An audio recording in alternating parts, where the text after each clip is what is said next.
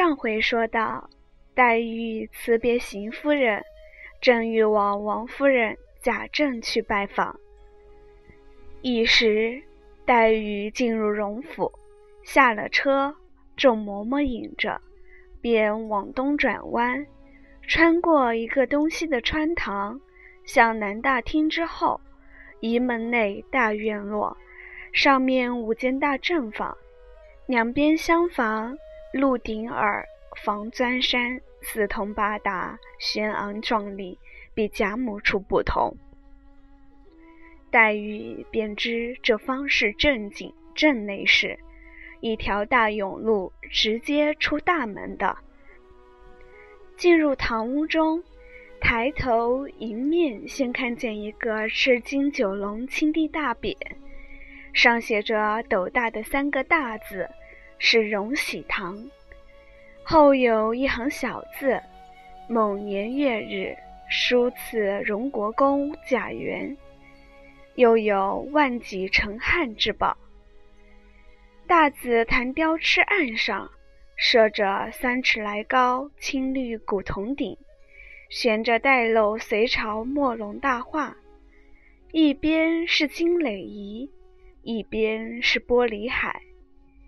地下两六十六张楠木交椅，又有一副对联，乃是乌木联排，镶着凿银的字迹，道是：“座上珠玑朝日月，堂前俯伏唤云霞。”下面一行小字，道是：“同乡市教弟勋袭东安郡王。”墓室拜手书。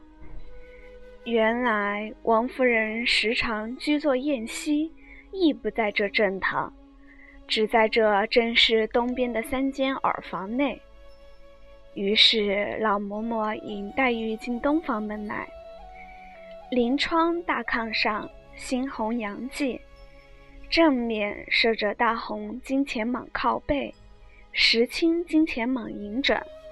秋香色金钱蟒大条乳，两边设一对梅花式洋漆小鸡。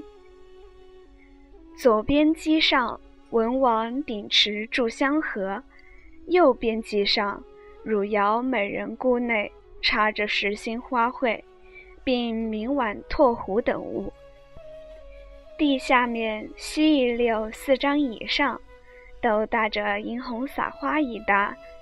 底下四副脚踏，椅子两边也有一对高机，机上明碗平花俱备，其余陈设自不必细说。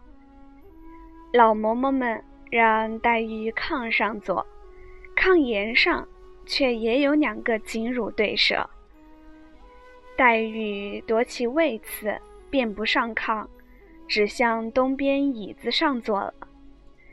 本房内的丫鬟忙捧上茶来，黛玉一面吃茶，一面打量那些丫鬟们，装饰衣裙，举止行动，果亦与别家不同。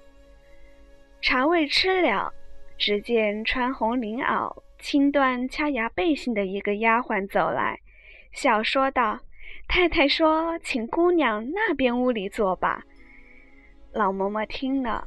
于是又引黛玉出来，到了东廊三间小正房内。正面炕上横设一张炕桌，桌上垒着书籍茶具。靠东壁面西设着半旧青缎靠背银枕。王夫人却坐在西边下手，亦是半旧青缎靠背坐入。见黛玉来了。便往东让。黛玉心中料定这是贾政之位，因见挨炕一溜三张椅子上也搭着半旧的淡墨椅服，黛玉便向椅子上坐了。王夫人再次携她上炕，她方挨王夫人坐了。王夫人因说：“你舅舅今日斋戒去了。”再见吧，只是有一句话嘱咐你：你三个姊妹倒都还极好，以后一处念书认字学针线，或是偶一玩笑，都有尽让的。但我不放心的，最是一件，我有一个孽胎祸根，是这家里的混世魔王，今日因庙里还愿去了，尚未回来。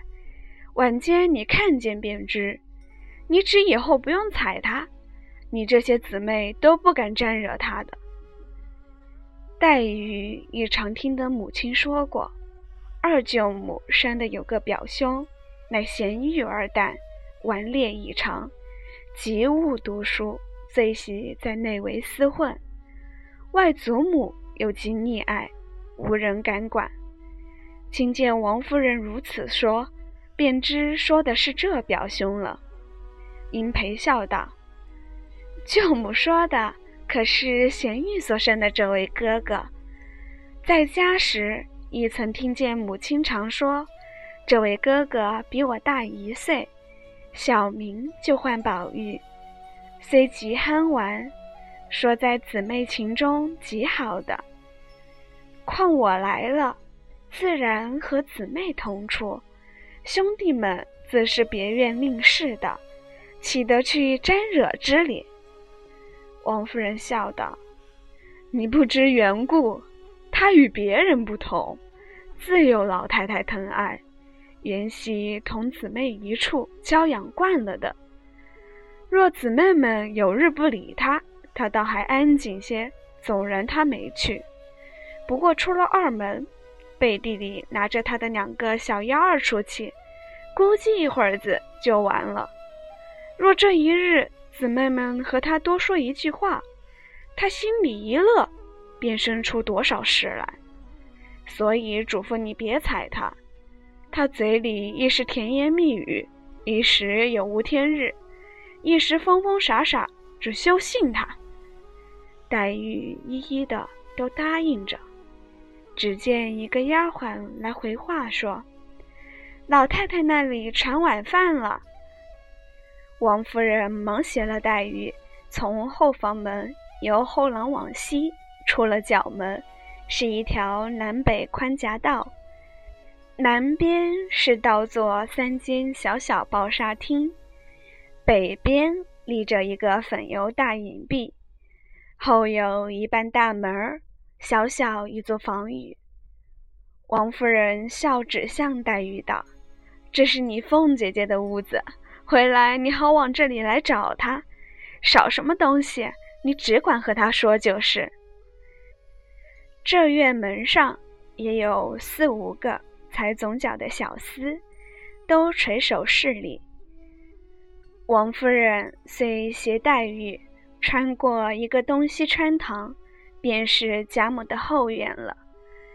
于是进入后房门，已有多少人在此伺候。见王夫人来了，方安设桌椅。贾珠之妻李氏捧饭，熙凤安住，王夫人进跟。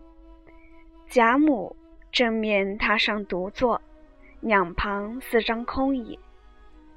熙凤忙拉了黛玉在左边第一张椅子上坐了，黛玉十分推让。贾母笑道。你舅母和你嫂子们不在这里吃饭，你是客，原因如此做的。黛玉方告了座，坐了。贾母命王夫人坐了，迎春姊妹三个告了座，方上来。迎春便做了右手第一，探春左第二，惜春右第二。旁边丫鬟指着拂尘、漱鱼、金帕，李凤二人立于岸旁不让。外间伺候之媳妇丫鬟虽多，却连一声咳嗽不闻。既然犯毕，各有丫鬟用小茶盘捧上茶来。当日林如海教女以西服养生。云饭后勿待饭米咽尽，过一时再吃茶，方不伤脾胃。金黛玉见了这里许多事情不合家中之事，不得不随的，少不得一一的改过来，因而接了茶。早见人又捧过数鱼来，黛玉也照样漱了口，然后灌手臂，又捧上茶来，这方是吃的茶。贾母便说：“你们去吧，让我们自在说会话。”王夫人听了，忙起身，又说了几句闲话，方引李凤二人去了。